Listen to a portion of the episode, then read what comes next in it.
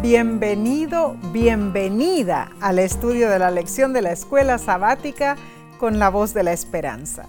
Nos place saludarte por este medio, sea a través de la televisión, YouTube o Facebook o por audio. Oramos para que Dios derrame sus abundantes bendiciones sobre ti y los tuyos. Estaremos repasando la lección número 12 para el 19 de marzo de 2022. Se titula Recibir un reino inconmovible. Para dar inicio al estudio de esta semana, eh, vamos a hacerlo como siempre solemos hacer. Vamos a pedir sabiduría a nuestro Padre Celestial. Oremos. Padre que moras en las alturas de los cielos, agradecidos estamos que estamos de vuelta con nuestros amigos, amigas, eh, que vamos a estudiar juntos y compenetrarnos en las verdades que tú tienes para nosotros esta semana. Bendícenos, que todo lo que digamos y hagamos sea para honra y gloria tuya. En el nombre de Cristo Jesús. Amén. Amén. Comenzamos leyendo el texto de esta semana en Hebreos capítulo 12, versículo 28. Así que recibiendo nosotros un reino inconmovible, tengamos gratitud y mediante ella sirvamos a Dios agradándole con temor y reverencia. Con este versículo, el autor de la carta a los hebreos llega al punto culminante de su mensaje con una exhortación concluyente. El juicio de Dios se aproxima traerá destrucción a sus enemigos y al mismo tiempo vindicación y su reino a su pueblo. Claro que sí. Vemos que el libro de Daniel, capítulo 7, versículo 18, implica que Dios compartirá su reino. Y dice, después recibirán el reino los santos del Altísimo y poseerán el reino hasta el siglo eternamente y para siempre. Todos los reyes y gobiernos terrenales desaparecerán, pero el reino del Altísimo es perpetuo. Amén, gloria a Dios. La usurpación y el mal gobierno de los impíos durará cierto tiempo, eso es algo eh, verdadero, pero pronto terminará, mis hermanos. Entonces, esta tierra será devuelta a su dueño legítimo y él la compartirá con los santos, los que durante mucho tiempo han estado en la pobreza, sí, y han sido menospreciados por los hombres poderosos de esta tierra, pronto serán honrados y ensalzados por Dios. Amén por eso. Así es al final de su ministerio sacerdotal en el santuario celestial, Cristo recibe el reino de su Padre y entonces vuelve a la tierra a buscar a sus santos. Espero que seas tú y yo. Entendamos algo maravilloso. No hay nada transitorio en la ocupación de las mansiones que Dios tiene para sus hijos fieles. Ahora, y después de mil años en la tierra restaurada, como lo eh, explica Apocalipsis, estaremos allí. Mm. El contrato de alquiler nunca expirará mm. y los habitantes vivirán seguros en sus moradas propias. Amén. O sea, mil años estaremos en el cielo y luego de eso en la, obra de juicio. tierra restaurada. Isaías 65 22 dice no edificarán para que otro habite mm. ni plantarán para que otro coma. Los escogidos de Dios disfrutarán la obra de sus manos. Gloria a Dios amén. Ah, solo pensar, mis hermanos, que todas las pruebas que enfrentamos en este mundo de pecado es algo pasajero nos trae aliento, ¿no es así? Así es. La pluma inspirada asegura lo siguiente en el libro Joyas de los Testimonios y dice, en el tiempo de prueba que nos espera, Dios pondrá garantía de seguridad sobre todos aquellos que hayan guardado la palabra de su paciencia. Cristo dirá a sus fieles, anda, pueblo mío, Éntrate en tus aposentos, cierra tras ti tus puertas escóndete un poquito por un momento en tanto que pasa la ira.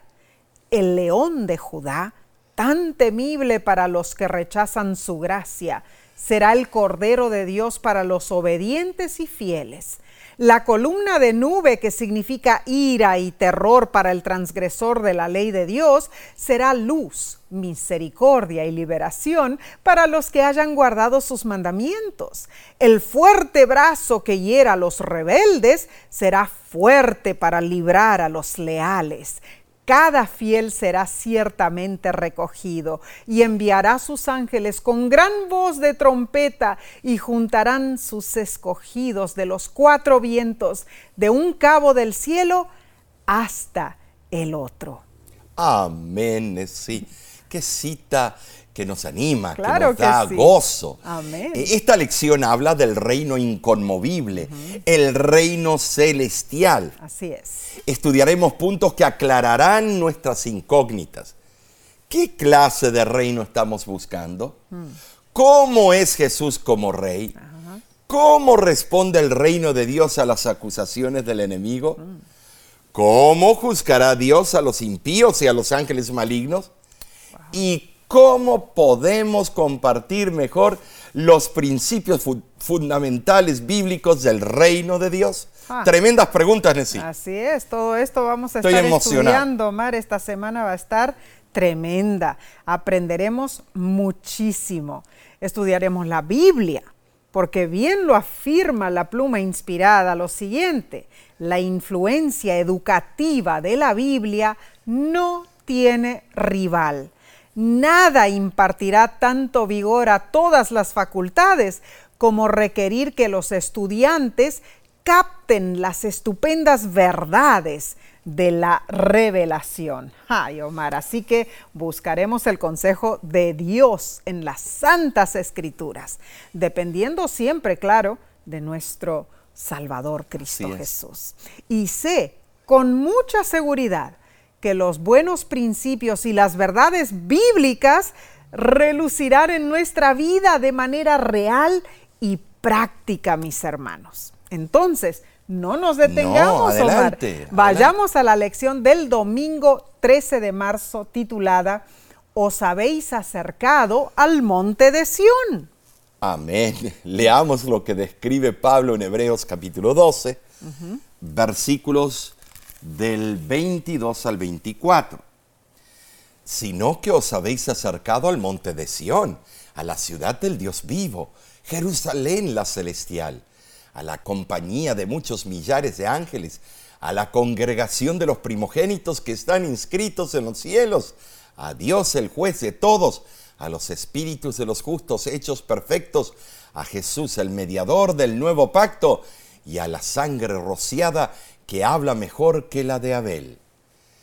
El nombre Sión sí alude a uno de los cerros sobre los cuales estaba situada la antigua Jerusalén, mm, la ciudad de David. Este llegó a ser un nombre poético favorito para la ciudad de Jerusalén.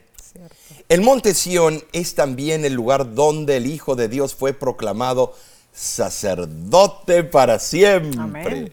Estos versículos nos dan a entender que nos hemos acercado mediante la fe al monte Sión en la persona de nuestro representante Cristo Jesús. Amén. Ah, Gloria a Dios. Tremendo.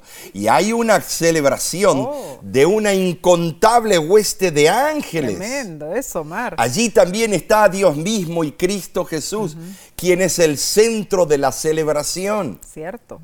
Nosotros nos acercamos como parte de la congregación de los primogénitos mm. que están inscritos en los cielos. Así es. Así es, Omar. Esto es, mis hermanos, maravilloso. Amén. Nuestros nombres están apuntados en los libros celestiales. Allí está registrado el pueblo profeso de Dios. Qué privilegio. Daniel 12.1, Malaquías 3.16, Lucas 10.20 y Apocalipsis 17.8 son algunos de los textos bíblicos que corroboran la existencia del libro de la vida. En los escritos publicados en el libro Exaltada Jesús, encontramos la descripción de ese extraordinario libro celestial y dice, en el libro de la vida están escritos los nombres de todas las personas que alguna vez se entregaron a Dios y actualmente se están revisando sus caracteres delante de Él. Los ángeles de Dios pesan su valía moral, observan el desarrollo del carácter de los que viven actualmente para ver si sus nombres pueden ser mantenidos en el libro de la vida. ¿Qué nombres no serán borrados del libro de la vida? Únicamente los nombres de las personas que hayan amado a Dios con todas las facultades de su ser y a sus prójimos como a sí mismos. Allí está mi nombre, allí está tu nombre. Que Dios nos ayude a que no, no seamos borrados de ese maravilloso libro, porque el que lo borra eres tú. Él jamás quiere borrarlo. Ahora dice el versículo que leímos que somos los primogénitos.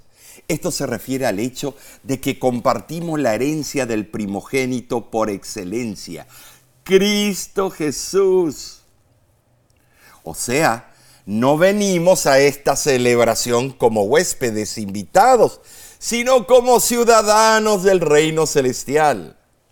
Ahora, esa reunión festiva en el cielo celebra la toma de posesión del gobierno real de Jesús, de su ministerio sacerdotal y la instauración del nuevo pacto. En Hebreos, el monte Sión es el lugar donde ocurren todos estos acontecimientos.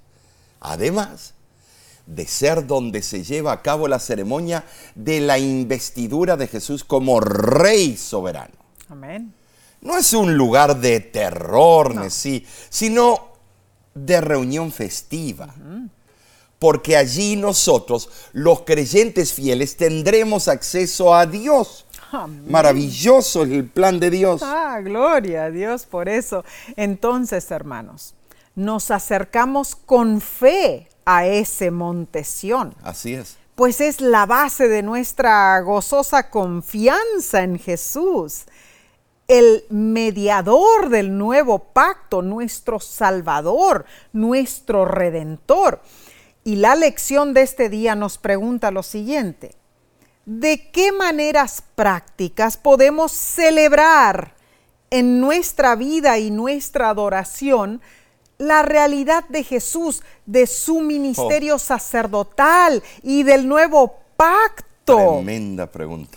Omar, ¿cómo podemos hoy, no, no en el futuro, hoy, celebrar estas verdades maravillosas en nuestras vidas. Porque nosotros vivimos el presente. Claro. No vivimos otra cosa. Entonces, hermanos, en el libro Primeros Escritos, Elena de White nos exhorta lo siguiente.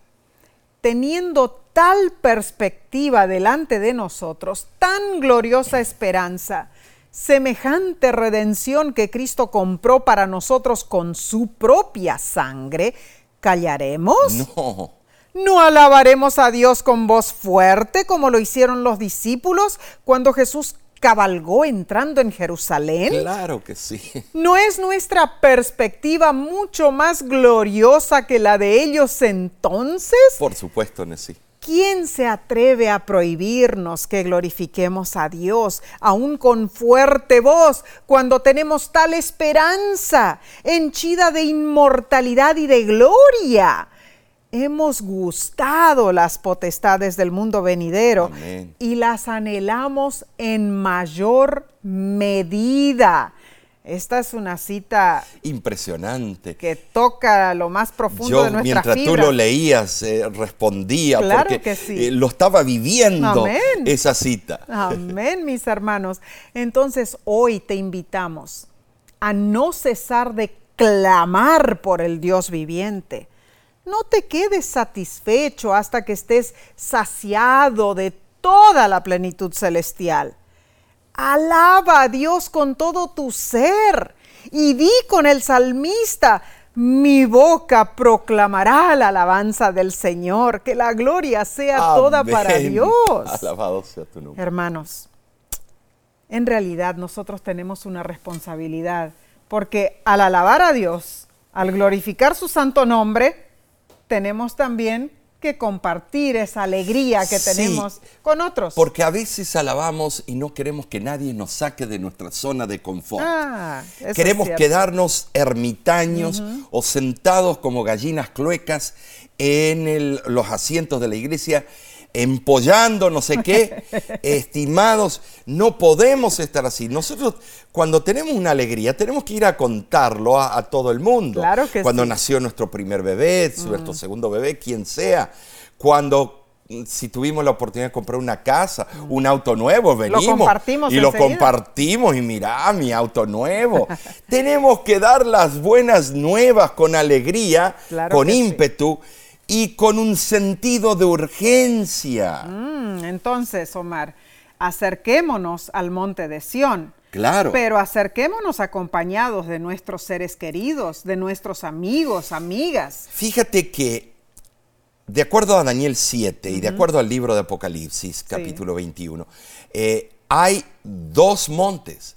El primero es a donde Daniel 2 eh, comenta que está en el cielo, donde una mano no humana, eh, él cortó, eh, él arrancó una piedrecita del primer monte. Ese es a donde está el trono, celestial. celestial. Y el segundo monte es al final de la historia del mundo en pecado, Tremendo. redimido por Cristo, y es el monte de Sión aquí en la tierra, pero es donde va a ser eh, colocada la santa ciudad sobre el monte de los olivos, se va a partir en cuatro partes mm. y entonces allí va a ser el Sión. Ah, claro que terrenal. Claro que sí. Entonces, hermanos, estamos estudiando recibir un reino inconmovible, como dice la, Biblia. Y que hay muy pocos de esos hoy en día en la tierra, todos son conmovibles. Pero bueno, en este momento vamos a tener que tomar un breve receso,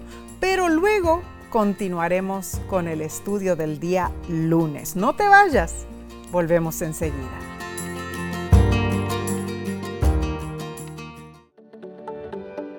En nuestra aplicación puedes encontrar más contenido como este que te ayudará en tu vida espiritual.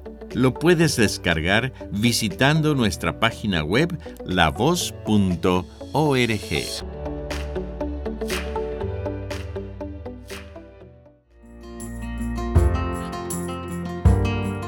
Alabado sea Dios por regalarnos esta oportunidad para estudiar la Biblia junto contigo. Gracias por acompañarnos. Pasemos a la lección del lunes 14 de marzo titulada Os habéis acercado a Dios, el juez de todos. Eh, la verdad que ese título es temible. Pero Hebreos capítulo 12, versículo 23, presenta a Dios como juez, pero no un juez cruel. ¿Pero cómo? Si se trata de una celebración celestial, bueno, ¿cómo va a haber un juicio en una celebración celestial? Qué bueno, porque los que han alcanzado la victoria ya están allá. Ah. Es nada más vindicar todos los procesos mm, del juicio. En Daniel 7:10 se describe a Dios en esa instancia como un venerable anciano y dice, de su presencia brotaba un torrente de fuego Miles y millares le servían, centenares de miles lo atendían. Al iniciarse el juicio los libros fueron abiertos. ¡Qué tremendo panorama! Dios presentó su ley en el Sinaí, En el monte de Sion él aparece como juez de todos, con su código penal. ¿Para qué? Para juzgar por la ley que proclamó desde el Sinaí. Cierto. Daniel 7:9 lo detalla aún más. Dice así, estuve mirando hasta que fueron puestos tronos y se sentó un anciano de días cuyo vestido era blanco como la nieve y el pelo de su cabeza como lana limpia. Su trono llama de fuego y las ruedas del mismo fuego ardiente. Ah, tremendo eso. Esta es una representación fidedigna del gran juicio final que determinará el destino de los hombres de todas las naciones. Nota que el anciano de Díaz ¿sí?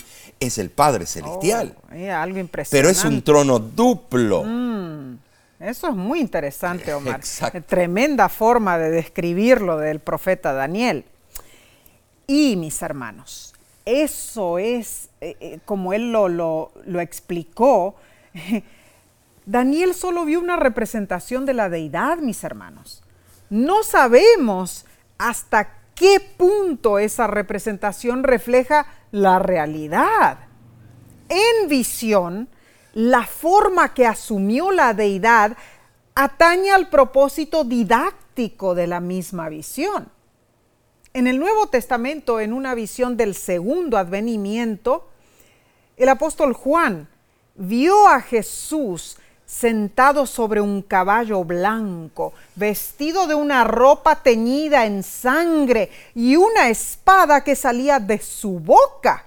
Eso lo explica Apocalipsis 19 del 11 al 15. Interesante, sí, porque eh, son todas figuras. Ah, sí, bueno. Eh, se han hecho tantos corridos para el caballo blanco, porque, porque es real, es victoria.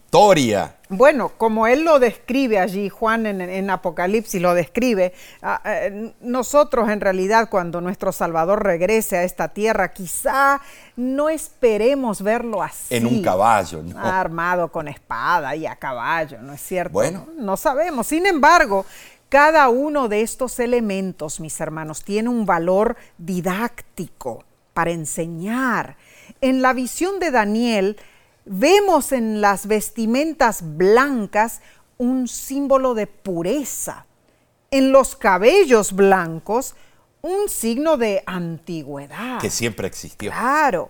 Sin embargo, mis hermanos, ir más allá del simbolismo y hacer especulaciones sobre la apariencia de aquel que habita en luz inaccesible, según dice Primera de Timoteo 6:16, es entrar en el terreno de una teorización prohibida. Tengamos mucho cuidado. Y, luz inaccesible, es interesante que en mm. sí está diciendo en el original energía inaccesible. o sea, el centro de donde salió toda la energía para crear. Debemos tener respeto a ah, Dios. Esto es increíble, muy cierto todo esto. Pero no dudemos que Dios es un ser personal. Amén.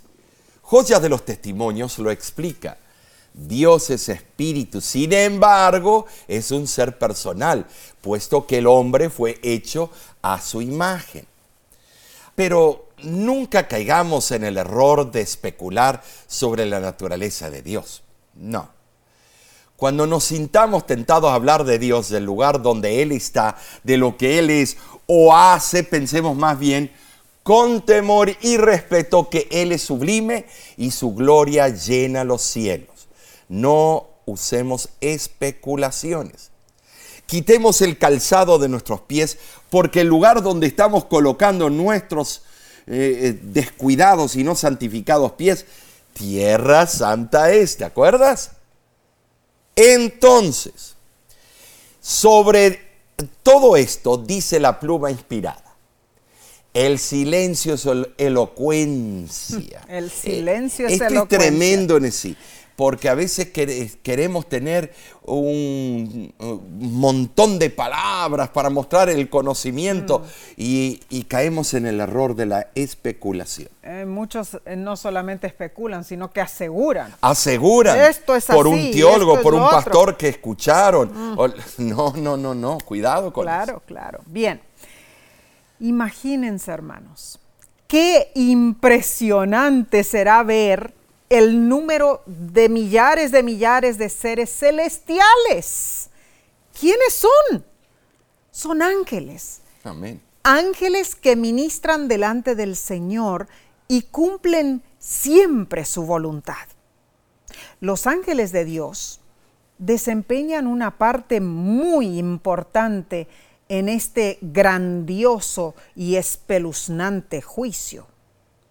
Los ángeles son simultáneamente ministros y testigos. Sí, Leo del conflicto de los siglos. Dice lo siguiente. Los caracteres y vidas de los hombres habrán de ser revistados ante el juez. El anciano de días es Dios, el Padre. Es Él, autor de todo ser y de toda ley, quien debe presidir en el juicio. Y millares de millares y millones de millones de santos ángeles, como ministros y testigos, están presentes en este gran tribunal. El profeta Daniel describe en forma panorámica el juicio investigador y ejecutivo. Menciona que los libros fueron abiertos. Ahora, en primer lugar, el libro de la vida donde se registran los nombres de aquellos que se aceptaron a Dios es el primer libro. Segundo, el libro de las memorias, un registro de todas las buenas obras de los santos. Número tres, el libro donde se registran los pecados. Esto es interesante, estimados, porque en una visión de la fase ejecutiva del juicio, al final de los mil años, se hace esta otra clasificación. Número uno, el libro de la vida que registra las buenas obras de los santos. Número dos, el libro de la muerte que consigna las malas obras de los impenitentes. Y número tres, el libro de los estatutos, o sea, la Biblia según cuyas normas los hombres son juzgados. En realidad, la explicación de los tres libros, sea como fuere, hermanos, ese juicio tendrá atención universal. Omar, lo que será eso en realidad. Oh, Todo el universo allí prestando atención específica a lo que está sucediendo. Y la reverencia. Sí, claro. Y Jesús estará en el centro de la escena, hermanos. Claro, como el Hijo del Hombre, quien fue coronado de gloria y de honra. Amén. Jesús ha llevado a los creyentes a Sión, la Jerusalén celestial, mediante los beneficios del nuevo pacto donde se les promete que recibirán un reino, Hebreos 12, 28. Este juicio es muy buena noticia para nosotros, porque es un juicio que dictamina a nuestro favor, nos reivindica, es un juicio que derrota para siempre al adversario, al dragón. Qué extraordinario será ese momento. Por esta razón, los mensajes de los tres ángeles son muy relevantes. Oh, son relevantes y hay que predicarlos. Claro, podemos llamarlos las buenas nuevas del tiempo del fin. Bueno, ahora, veamos lo que sigue en la lección del martes 15 de marzo. Se titula, Conmoverá el cielo y la tierra. En Hebreos 12:26, Pablo menciona que después de la celebración festiva en el cielo, Dios hará estremecer una vez más el cielo y la tierra. Cierto. ¿Cuál es el propósito de Dios de nuevamente sacudir los cielos y la tierra? Mm. Para entender esto debemos leer algunos textos claves. Comienzo con Ageo capítulo 2 versículos 6 al 7. Porque así dice Jehová de los ejércitos, de aquí a poco yo haré temblar los cielos y la tierra, el mar y la tierra seca, y haré temblar a todas las naciones y vendrá el deseado de todas las naciones, y llenaré de gloria esta casa, ha dicho Jehová de los ejércitos. Notan así, la expresión yo haré temblar recuerda las manifestaciones previas del poder de Dios, incluso cómo sacudió la tierra cuando fue dada la ley en el Sinaí. Claro que sí, Omar. Y Salmo, Salmo 99.1 también dice, Jehová reina temblarán los pueblos. Él está sentado sobre los querubines, se conmoverá la tierra. podemos ver en este texto ah, que cuando Jehová manifiesta su realeza, los hombres tiemblan ante él y el planeta terráqueo se estremece. Por último, leamos Hebreos capítulo 12, versículo 26 al 27. Y dice así la voz del cual conmovió entonces la tierra, pero ahora ha prometido diciendo, aún una vez y conmoveré no solamente la tierra, sino también el cielo.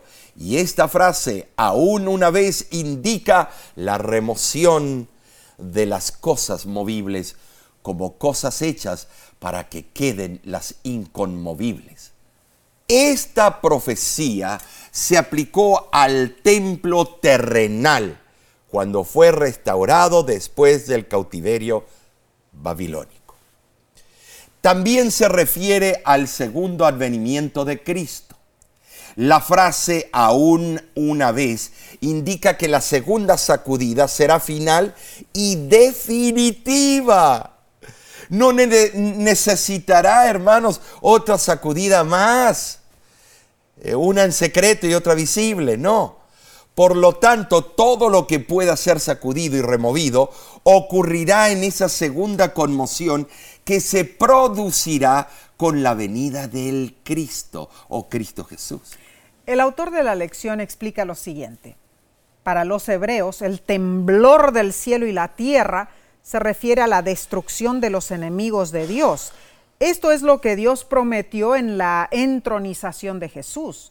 Dios le dijo, siéntate a mi diestra hasta que ponga a tus enemigos por estrado de tus pies, Hebreos 1.13. Por lo tanto, Jesús ha derrotado al enemigo y fue entronizado, pero los enemigos aún no han sido destruidos. Ah, en Omar, aquí vemos algo interesante, porque entonces esa segunda conmoción del cielo y la tierra ocurrirá cuando Dios destruya por completo a esos enemigos, a Satanás y sus ángeles, que están detrás de los poderes terrenales y todavía los controlan. Y eso será después del milenio. Claro que sí. Ahora, solo entonces serán removidos el pecado y todas sus consecuencias. me, voy a detener. Por eso dice que cuando baja la Santa Jerusalén, que ya no habrá más lágrimas. Quiere decir que durante esos mil años que estamos revisando todos los hechos y los pecados de aquellos que no llegaron al cielo, vamos a llorar porque no lo vamos a ver ahí. Mm. Terminará este mundo y todo lo que hay en él en ese momento. Claro que sí. Pablo alude al hecho de que así como Dios en el principio llamó a la existencia los cielos y la tierra mediante su palabra, así también hablará otra vez para hacer desaparecer todo lo movible. Ahora, cuando la voz de Dios sacuda de nuevo los cielos y la tierra, solo permanecerá lo que es recto, puro y verdadero Cuenta la historia que cierta vez el Consejo Inglés de Higiene Industrial llevó a cabo el siguiente experimento. Un psicólogo empleado del Consejo visitó algunas empresas comerciales, industriales y bancarias diciendo a los empleados uno por uno, el jefe quiere hablar con usted. Esas sencillas palabras, el jefe quiere hablar con usted, llenaron de inquietante preocupación a cuantos la oyeron. Algunos palidecieron y se preguntaron, ¿qué habrá pasado? ¿Qué me querrá decir el jefe? ¿Habrá alguna acusación contra mí? ¿Será para decirme que me van a dejar cesante? Si el solo aviso de que el jefe quería hablar con ellos llenó a aquellos obreros ingleses de angustiosa inquietud, ¿Qué será cuando los ángeles suenen las trompetas del juicio para llamar a los pecadores a comparecer ante Dios? Ah, mis hermanos, pero ese terror solo abrumará a los impíos. La promesa de que un día se hará justicia y que el mal será destruido es una promesa muy esperanzadora para todos nosotros especialmente para aquellos fieles hijos de Dios que han sufrido directamente en manos del mal. Omar, en ese día de destrucción, en realidad, destrucción total. Sí. Solo sobrevivirán las cosas inconmovibles, es decir, lo justo. Bueno, los justos, los que confían en Dios. Así es. Así que no debemos temer porque nuestro galardón es de victoria. Nuestro galardón es seguro en Cristo Jesús. Muchos dicen, ay, cuando llegue ese juicio, ¿qué va a pasar? Eh, cuando se estremezca la tierra, cuando Dios conmueva toda la tierra. ¿Y por qué no nos preocupamos del presente, de estar listos, preparados, acatarnos, leer la Biblia, prepararnos, saber más?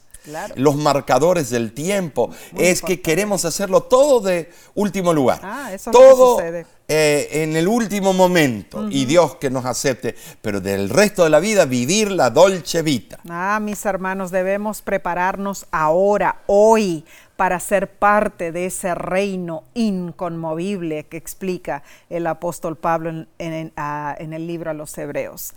Este estudio está realmente tremendo. Continuaremos entonces estudiando eh, después de unos momentos de descanso. Volvemos enseguida, no te vayas.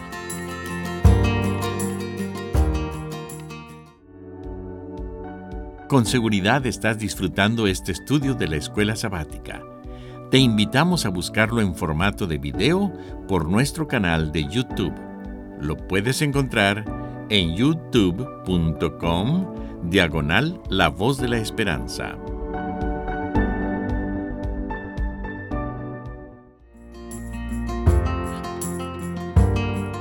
Gracias por unirte a nosotros en el estudio de la lección de la escuela sabática.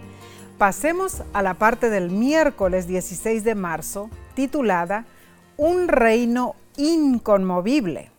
Hebreos 12, 27 dice, y esta frase, aún una vez, indica la remoción de las cosas movibles como cosas hechas para que queden las inconmovibles.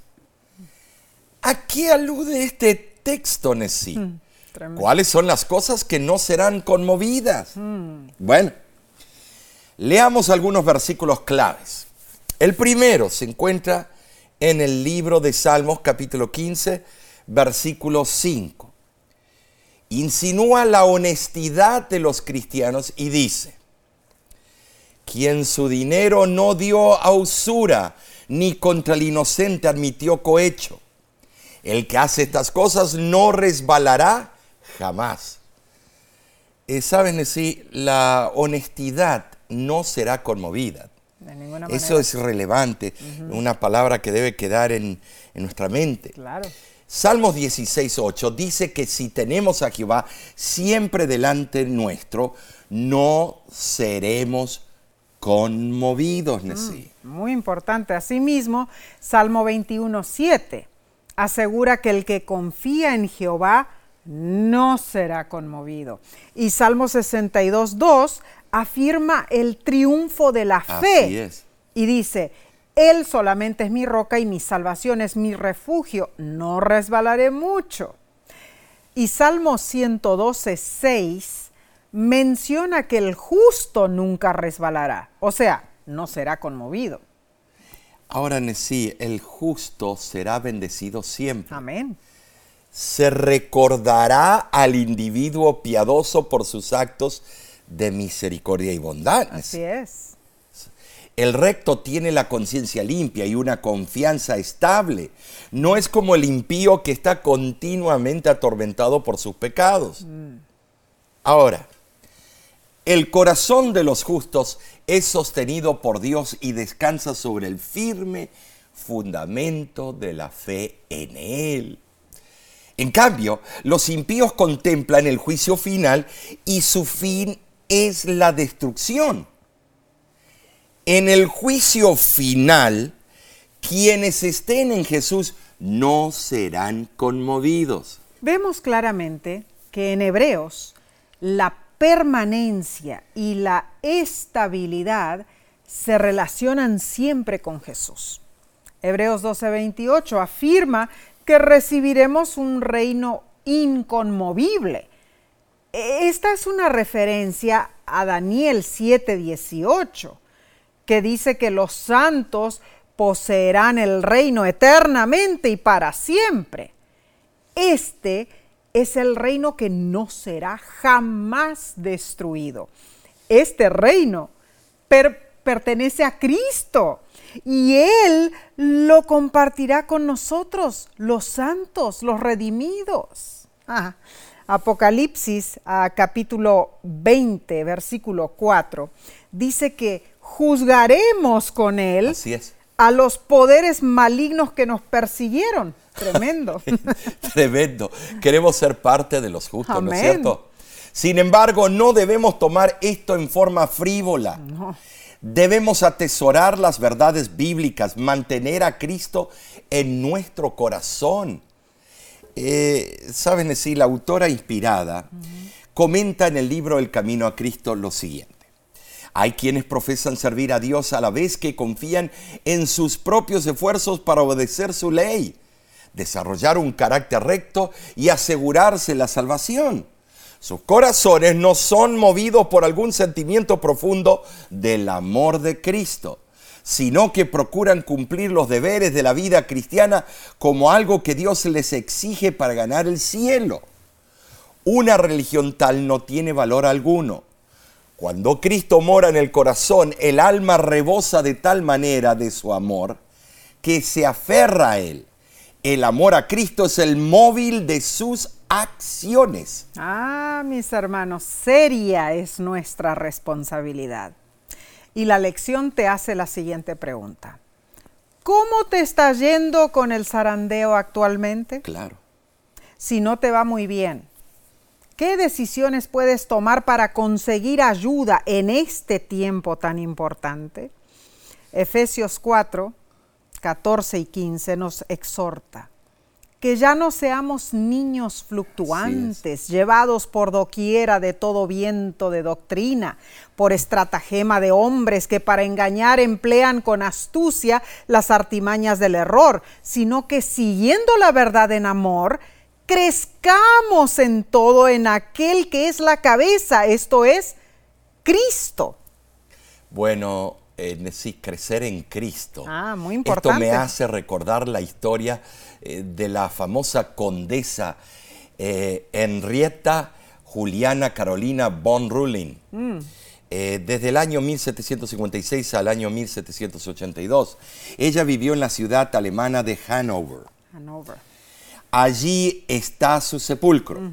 Esa condesa negó vehementemente la existencia de Dios. Así fue. Oh, fue bien, bien terca. Para indicar su desprecio ordenó a sus súbditos que cuando muriera se hiciera su tumba de sólida mampostería cubierta de grandes piedras mm. unidas por grapas de acero. Sobre esa tumba se grabaron las palabras desafiantes. Esta tumba estará cerrada por siempre. Mm. Resulta que un día una semilla cayó en una de las grietas del sepulcro y comenzó a crecer una pequeña planta. Luego, como si la naturaleza se burlara del orgullo descrito en la tumba de la condesa, la planta creció frondosa en un árbol de abedul. Tremendo. Las raíces penetraron por debajo de los sólidos bloques de piedra. Wow. Levantándolos y sacándolos de su lugar. Increíble. Aunque apenas han pasado algunas generaciones, Nessie, desde que aquel sepulcro fue sellado, solo bastó una pequeña semilla para que el poder de Dios se glorificara sobre aquellas palabras inscritas en ese lugar desafiante. Ah, y así debemos ser nosotros. Claro. Crecer en lugares desafiantes. Gran lección nos enseña la historia de esa famosa condesa. Así es. Tener fe en Jesucristo, mis hermanos, eh, significa crecer en Él y confiar fielmente en sus promesas, siendo cristianos honestos y temerosos a Jehová. Al crecer así seremos justos delante del Rey Celestial. Seremos parte de ese reino inconmovible, el que Él tiene preparado para cada uno de nosotros. Esto es maravilloso. Increíble, Omar. Entonces, Pasemos al estudio del día jueves, 17 de marzo. Se titula Tengamos gratitud. Tremendo. Hebreos 12, 28 aún añade y dice, así que recibiendo nosotros un reino inconmovible, tengamos gratitud y mediante ella sirvamos a Dios agradándole con temor y reverencia. Ahora en sí, nuestra respuesta apropiada a Dios por sus maravillas es agradecerle en adoración adecuada. Entonces, hagamos la siguiente pregunta. ¿Cómo podemos ofrecer a Dios una adoración aceptable? Bueno, para ello tenemos que irnos a Hebreos capítulo 13. Hebreos capítulo 13, versículo 15 y 16 lo contesta. Así que ofrezcamos siempre a Dios por medio de él sacrificio de alabanza, es decir, frutos de labios que confiesan su nombre. Y de hacer bien y de la ayuda mutua, no os olvidéis, porque de tales sacrificios se agrada a Dios. Esto es muy importante y leo también del libro El Camino a Cristo, donde dice, el alma puede elevarse hacia el cielo en alas de alabanza. Dios es adorado con cánticos y música en las mansiones celestiales y al expresar nuestra gratitud nos aproximamos al culto que rinden los habitantes del cielo. En el antiguo Israel se demostraba agradecimiento a Dios a través del sacrificio de animales. Pero lo que le agrada a Dios es la gratitud y la rectitud de los adoradores. Pablo nos insta a adorar a Dios en el santuario celestial, ofreciendo sacrificios de alabanza, eh, acción de gracias y buenas obras.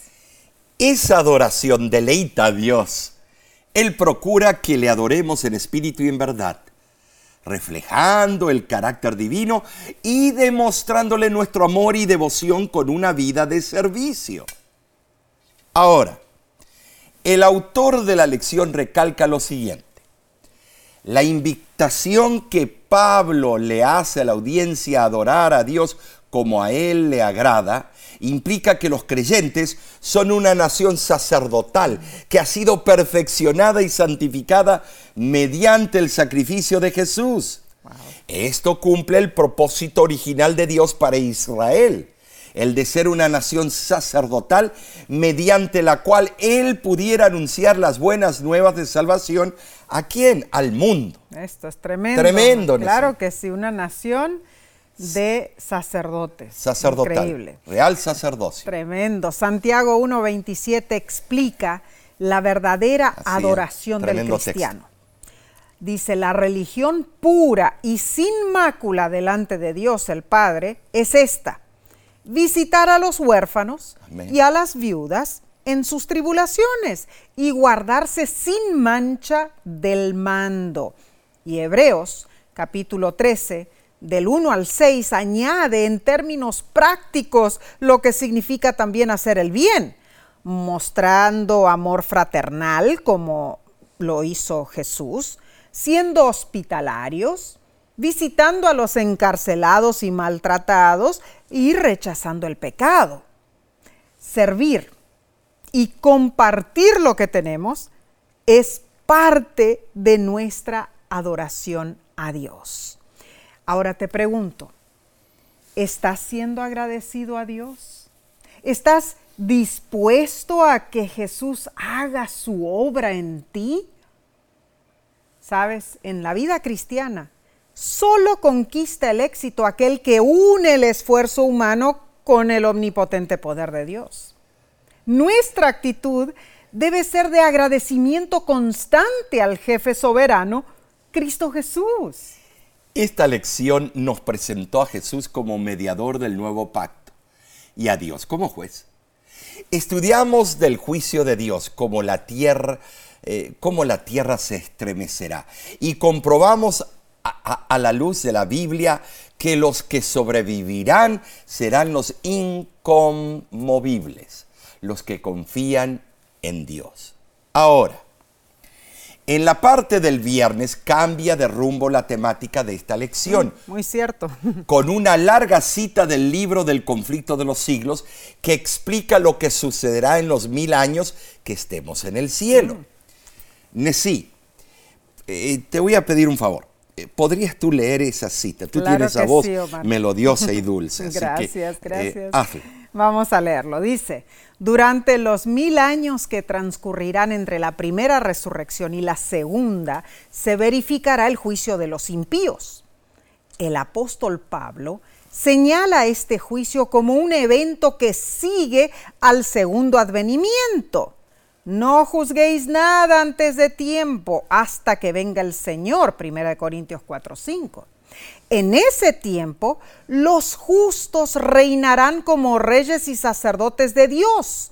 Juan dice, vi tronos y se sentaron sobre ellos los que recibieron facultad de juzgar. Serán sacerdotes de Dios y de Cristo y reinarán con él mil años. Apocalipsis 24 y 6. Entonces, los santos han de juzgar al mundo. 1 Corintios 6, 2 junto con Cristo juzgan a los impíos, comparan sus actos con el libro de la ley, la Biblia, y fallan cada caso de acuerdo con los actos cometidos.